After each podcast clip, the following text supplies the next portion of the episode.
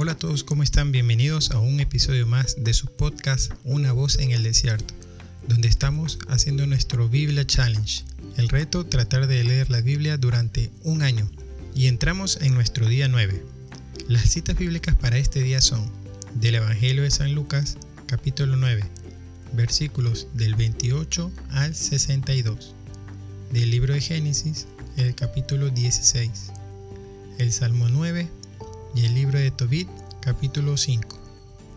Y continuando con la reflexión de las citas bíblicas del día 8, pues es muy interesante cómo vemos la autoridad que Jesús le da a los apóstoles para expulsar demonios y para curar a los enfermos, e incluso les manda un mandato.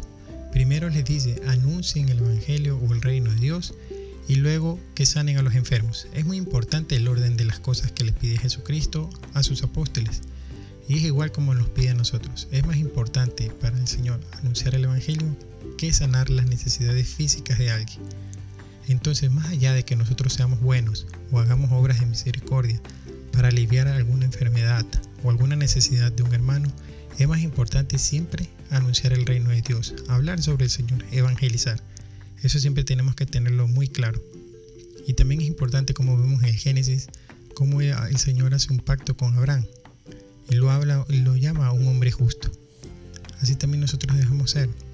Mientras nosotros actuemos con justicia, el Señor siempre va a estar con nosotros.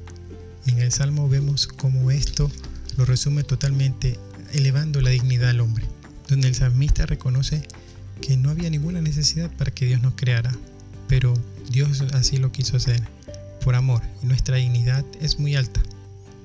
Así que bueno, hermanos, esas han sido las reflexiones del día de hoy. Los espero mañana para otro episodio más de este Biblia Challenge, donde juntos estamos leyendo la Biblia durante un año. Que el Señor siga acompañándonos, siga siendo nuestra guía. Que el Espíritu Santo siga infundiendo su sabiduría para ir descubriendo paso a paso la palabra de Dios. Bendiciones.